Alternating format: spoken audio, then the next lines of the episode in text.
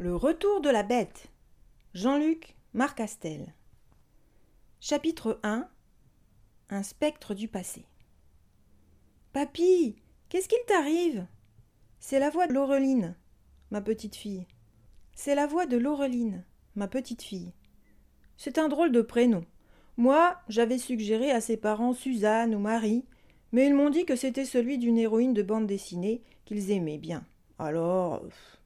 Après tout, ça lui va bien. Elle m'a attrapé la main. Je sens ses doigts menus qui serrent les miens. Elle lève vers moi ses grands yeux couleur de noisette sous sa longue frange aux reflets roux. J'aimerais lui répondre, mais je ne peux pas. Planté là, devant cette vitrine du pavillon de paléontologie, du muséum d'histoire naturelle, incapable de détacher les yeux de ce qui me fait face. Cette chose qui me regarde de l'autre côté du verre épais, constellé de petites empreintes laissées par autant d'écoliers curieux cette chose qui me regarde depuis une autre époque, depuis exactement soixante-treize ans, et l'hiver 1942. C'était un autre temps, un temps de peur. Il faisait froid cet hiver-là, très froid. L'eau gelait au puits. Il fallait casser la glace pour aller la puiser. Je m'en souviens très bien. Je le faisais plusieurs fois par jour. Je traversais la cour de la ferme avec mon seau qui pesait une tonne en essayant de ne pas en renverser. Après, je la versais dans la marmite, au-dessus du feu, pour la faire bouillir. Quand elle était chaude, c'est levé un broc le matin, et on se lavait devant le cantou, la grande cheminée, pour ne pas avoir trop froid avant de partir pour l'école du village. Ça étonne toujours Laureline quand je lui raconte ça. Elle n'imagine pas qu'on ne puisse pas avoir de robinet. Mais c'est pourtant vrai. Le matin où commence mon histoire, après le décrapage en règle, ma mère était très stricte sur la toilette. On avait beau ne pas être riche, elle avait sa fierté, et ne voulait surtout pas qu'on dise que nous étions des malpropres. J'avais enfilé en grelottant mes couches de vêtements successives, maillots de corps, chemises et pulls de laine épaisse qui grattaient abominablement. À ça, j'avais ajouté ma grosse veste de velours, celle qu'on réservait pour l'école, et j'avais mis mes chaussures de cuir sur mes énormes chaussettes. La neige, cet hiver-là, était venue d'un coup, sans s'annoncer, y avait tout recouvert les bois, les champs, les chemins, les maisons. Et avec elle était venue la peur. Il y avait eu quelques événements étranges depuis que le froid s'était installé. Des bêtes avaient disparu. On n'avait retrouvé d'elles que des traces de sang dans la neige. Ça avait commencé à jaser. Les disparitions et les événements bizarres se multipliaient. La rumeur se renforçait, nourrie de cent langues bavardes et inquiètes, certaines brodant sur d'autres des récits qu'elles avaient entendus ailleurs, les exagérant à leur tour. Et comme on était en pays de Gévaudan, encore hanté par l'ombre d'un noir souvenir, trois syllabes commençaient à revenir dans toutes les bouches, qu'on osait à peine murmurer, de peur qu'elles n'attirent sur soi une terrible attention. La bête.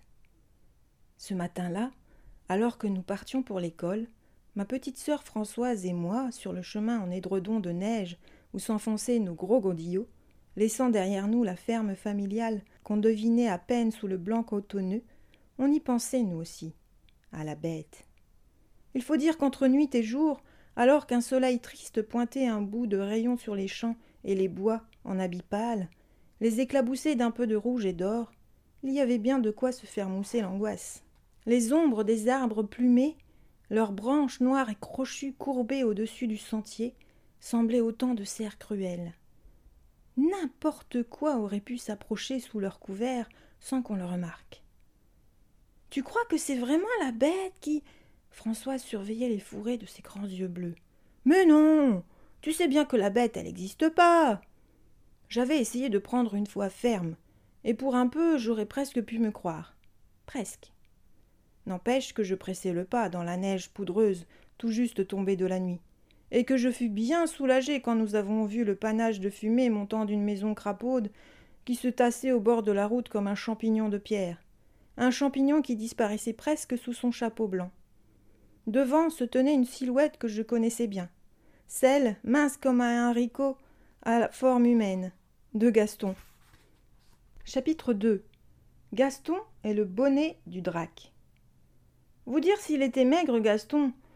Même sa grande cape en laine ne réussissait pas à le faire paraître plus épais. Ses deux jambes grêles en dépassaient et se plantaient dans la neige. À le regarder, on avait un peu l'impression de voir un échassier à forme humaine. Il avait vissé sur son crâne le bonnet ridicule que lui avait tricoté sa grand-mère, et j'étais bien sûr que sa mère l'avait obligé à le mettre. La grand-mère de Gaston, elle savait tricoter, mais une chose était sûre, elle avait pas le compas dans l'œil, et aucun goût pour les couleurs, ou alors elle avait fini ses restes de pelote. Le résultat entre le rose et le vert était pour le moins surprenant. Quant au pompon qui pendouillait jusque sur son épaule, c'était la cerise sur le gâteau, du grand art. Gaston détestait ce bonnet. Il fallait vraiment qu'il fasse très très froid, comme aujourd'hui, pour qu'il accepte de le garder sur le crâne. J'ai pas pu résister. Hé T'as sorti le galure du drac Le drac, chez nous, c'est une sorte de lutin. On disait qu'il était fils du diable et que son père l'avait fichu à la porte des enfers parce qu'il était trop insupportable. Il passait ses nuits à jouer des tours pendables, pas bien graves, mais embêtants quand même, et il disparaissait le matin. Si on voulait s'en préserver, il suffisait de mettre une coupelle de grains ou de riz devant sa porte. Le drac se sentait obligé de les compter. Ça l'occupait toute la nuit. Avant qu'il ait fini, l'aube arrivait, et il disparaissait. Se faire traiter de drac n'était guère flatteur. La réaction de Gaston avait été immédiate. Tu, peux parler, le, bou, bouseux T'as vu ta dégaine? Ta, cape a plus de trous que de laine. Gaston, pour ne rien arranger, était affublé d'un bégaiement qu'il ne parvenait pas, malgré tous ses efforts, à faire disparaître. Le bouseux, c'est comme ça qu'il m'appelait, le Gaston. Tout ça parce que j'habitais à un kilomètre du village, cinq cents mètres de plus que sa propre maison. Ça suffisait à faire de moi un peu plus bouseux que lui. En ce qui concernait ma cape, il avait par contre tout à fait raison. Mes parents n'étaient pas riches. Elle avait été rapiécée tellement de fois que je ne les comptais plus. Elle commençait aussi à être un peu courte. Mais le budget de la famille ne permettait pas de la changer cette année. Il faudrait qu'elle tienne encore cet hiver. Et si c'est comme, comme ça, je, je vous attendrai plus pour aller à l'école. Aujourd'hui, son bégaiement restait à peu près dans le domaine du raisonnable. Je ne me moquais pas de lui. On peut se moquer de tout chez les copains l'habillement, les parents, mais on savait tous que ce défaut d'élocution lui était pénible, et qu'il faisait beaucoup d'efforts pour s'en débarrasser. Alors on n'en parlait jamais. Et puis Gaston, pas plus que nous, ne tenait à marcher seul jusqu'au village, surtout depuis que les rumeurs sur la bête avaient commencé. Salut, bas du cul sans rallonge avait-il lancé à Françoise, qui lui avait aussitôt répondu du tac au tac. Salut l'asperge T'as grossi, toi, non? Les amabilités habituelles. Ils se lancèrent tous les deux un grand sourire. Gaston adorait Françoise, qui le lui rendait bien. Il nous avait donc emboîté le pas. Nous avions poursuivi notre chemin entre les murets de pierres sèches, disparaissant sous le manteau blanc qui avait recouvert le pays comme une couette pâle ou un suaire. Alors que nous passions près de l'ogre, un énorme marronnier au tronc large comme une petite maison, dont l'écorce, par quelque caprice de la nature, prenait sous un certain angle l'apparence d'un visage monstrueux et plissé, une branche craqua. Hum nous avons pivoté d'un seul mouvement vers la direction du son pour surprendre la forme fine au panache feu d'un renard, qui, surpris, demeura un instant immobile à nous fixer de ses grands yeux verts avant qu'une boule de neige ne s'écrase juste à côté de lui. Il avait aussitôt détalé, bondissant comme une flamme rouquine avant de disparaître dans les bois. Et que je te revois plus rôder dans le coin ou je te transforme en chapeau avait ponctué Gaston qui avait lancé la boule avant d'ajouter à notre attention. Foutu goupil, va nous bouffer toutes nos poules. T'as pas de poules lui ai-je fait remarquer. Ouais, mais si j'en avais, les boufferais toutes, avait-il répondu sans se démonter. Et c'est bien vrai que t'aurais besoin d'un autre chapeau, avait ajouté Françoise qui n'en ratait pas une. J'avais pas pu résister. Ouais, tu ressemblerais à Davy Croquette. Ça avait eu l'air de lui plaire à Gaston de s'imaginer avec la toque du célèbre trappeur dont on lisait les aventures en bande dessinée dans le journal de Mickey, juste avant que Françoise ajoute Non, à une allumette avec une queue de renard. Tu peux, tu peux parler, Rasmotte avait-il contre-attaqué. si s'il continue de neiger, on ne verra plus. Le ping-pong aurait pu continuer encore longtemps. Parfois il se poursuivait jusqu'à l'école. Mais pas ce matin-là. T'as t'as entendu ce qu'a dit le père Gustave? avait soudain demandé Gaston. Au ton de sa voix, on devinait que ça le travaillait depuis un moment. On me l'a raconté répondis-je prudemment. Moi, je l'ai entendu l'autre jour. J'étais chez la Lulu avec mon père. La Lulu, c'était l'unique café du hameau. Une simple salle au rez-de-chaussée d'une grande maison sur la place du village. L'été, la Lulu, la propriétaire, mettait trois tables dehors pour servir son blanc-casse ou le verre de vin rouge que les habitués sirotaient avec un air grave. Certains, dans mon père, disaient qu'on pouvait décaper les cuivres avec, mais personne n'osait le dire devant la patronne. La Lulu, tout le monde craignait sa langue redoutable. À vous sortir des réflexions au rythme d'une mitraillette, et taillée comme elle l'était, même un catcheur y aurait réfléchi à deux fois avant de la contrarier. On disait qu'elle avait un jour allongé une telle mornifle à un client indélicat qui avait eu le malheur de critiquer sa truffade qu'elle l'avait étalée raide pour le compte. Assommée pour deux heures. Mais Gaston poursuivait déjà. L'a dit que l'autre soir, il, il a entendu les vaches meugler dans les tables. Ça l'a réveillé. Il s'est dit que c'était peut-être un, goupil. Il allait se, rendormir, mais elles ont continué de me meugler de plus en plus fort. Il disait que c'était à, devenir fou. Alors il est allé voir dans les tables. Elles, elles roulaient des, des yeux fous. Il y avait quelque chose qui te terrorisait. Son bégaiement empirait avec l'émotion. Là, dans la neige et ce paysage crépusculaire, avec ces bois qui nous entouraient, et où pouvait se cacher n'importe quoi, il montait en flèche. Françoise, peut-être en réaction, avait lancé à Gaston. Le père Gustave, il raconte que des craques. Ben non, n'empêche qu'il avait pas l'air de vouloir raconter des blagues quand je l'ai vu. Gaston avait marqué une pause avant de reprendre. Il, il a essayé de les calmer, mais il a dit qu'il n'y avait rien à faire. Il a même failli se faire encorner. Et puis là, à un moment, alors qu'il se retrouvait contre la porte extérieure de la grange, il a. Il n'allait pas y arriver. Entendu? ai-je proposé. C'est ça. Entendu un craquement dans son dos, comme si quelque chose pesait contre la porte. quelque chose de vraiment très gros. Malgré moi, je m'imaginais dans cette grange, entourée par les vaches en panique, juste devant cette porte qui craquait sous le poids d'une chose invisible, et je dois vous avouer que je n'en menais pas large.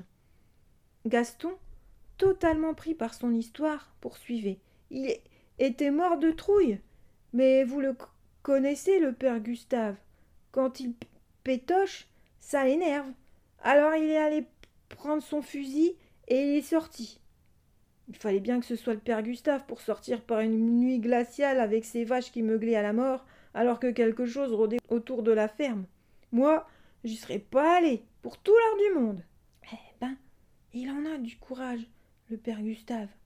Moi, je serais pas sorti, fit remarquer Françoise d'une toute petite voix, en surveillant le bois. Je savais, moi, où le père Gustave trouvait son courage, et le genre de potion magique qu'il buvait, mais n'empêche qu'il fallait quand même du cran. Il est arrivé au coin de la grange, il a tourné, et là, il, dit, il dit qu'il a vu. À l'entendre, on aurait presque cru que Gaston y était, avec le père Gustave. Ses yeux, écarquillés, semblaient fixer un effroyable spectacle. Une foutraille de monstre, qu'il a dit, un truc gros comme un taureau, roux comme un goupil, avec une bande noire sur le dessus et une gueule compléta Françoise qui n'en pouvait plus. Mais Gaston, totalement dans sa terrible vision, comme s'il y était, poursuivait. Gueule, côté celle d'un loup, c'est de la rigolade, avec des dents qui sortaient de partout. Je la voyais aussi, cette gueule effroyable, grande ouverte sur un enfer rouge et dégoûtant de bave, prête à me croquer. J'étais sûr soudain de sentir un regard vigilant me surveiller depuis l'ombre des arbres, au bord du chemin. Et ce diable de Gaston qui continuait avec son bégaiement, qui atteignait des proportions proprement insupportables. Il, a dit qu'il a vu la tête tournée vers lui et les, yeux de la bête se fixaient sur lui. Des yeux petits et méchants. Françoise était venue se serrer contre moi. Même Gaston se rapprochait insensiblement au milieu du chemin, le plus loin possible des bois.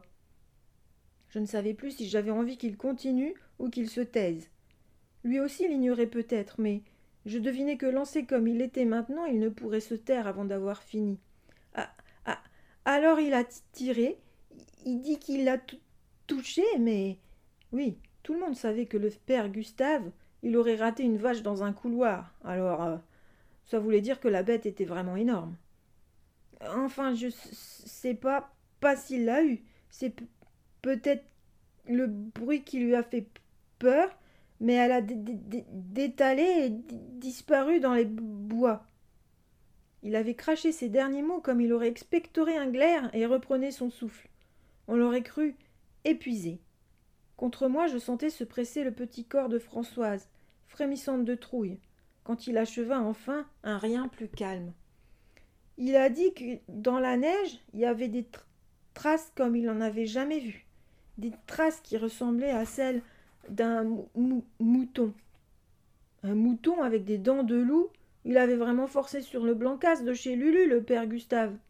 Je voulais détendre un peu l'atmosphère de terreur dans laquelle nous avait plongé Gaston et rassurer Françoise, quand un rugissement s'était levé juste sur notre droite.